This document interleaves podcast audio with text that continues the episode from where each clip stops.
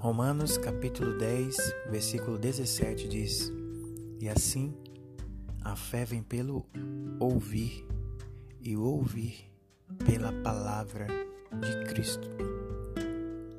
Nós precisamos estar constantemente fortalecendo a nossa fé, precisamos estar constantemente alimentando nosso espírito. E é ouvindo a mensagem do Evangelho, é ouvindo a pregação de Cristo, nossa fé vai ser fortalecida constantemente. Nós precisamos sempre nos alimentar dessa palavra. Ela é o nosso alimento. E a nossa fé será assim fortalecida, sempre alimentada, sempre nutrida, quando estamos constantemente ouvindo, buscando, lendo, compartilhando a palavra de Deus, a palavra de Cristo. Então a importância de você desejar essa palavra, de você amar essa palavra, pois a sua fé estará sempre fortalecida. E quando a nossa fé ela fica enfraquecida, debilitada, nós ficamos debilitados, nós ficamos entristecidos, sem esperança.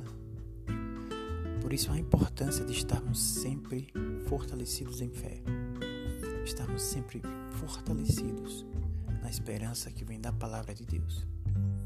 O mundo sempre dá opções, sempre dá possibilidades, entretenimento, muitas coisas oferece o mundo. E essas coisas às vezes nos atrapalham, nos impede, nos tira a atenção de buscar e ouvir a palavra de Deus. Mas nunca deixe o desejo de ouvir a mensagem, a pregação do Evangelho sair do seu coração. Deseje essa palavra ardentemente, como água que nós precisamos beber, como alimento que precisamos comer todos os dias. Assim deve ser a palavra de Deus nos nossos corações, na nossa mente, na nossa vida. Ouça sempre a palavra de Deus. Leia sempre a palavra de Deus. Se alimente sempre dessa palavra. Porque a fé vem pelo ouvir e pela pregação da palavra de Cristo.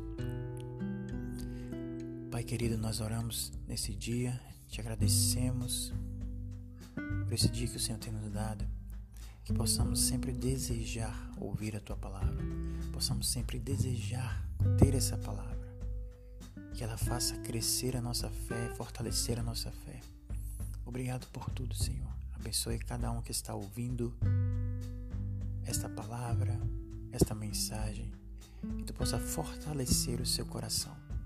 Assim nós oramos e já te agradecemos por tão maravilhosa graça e tão maravilhosa palavra. Assim nós oramos e cremos em nome de Jesus.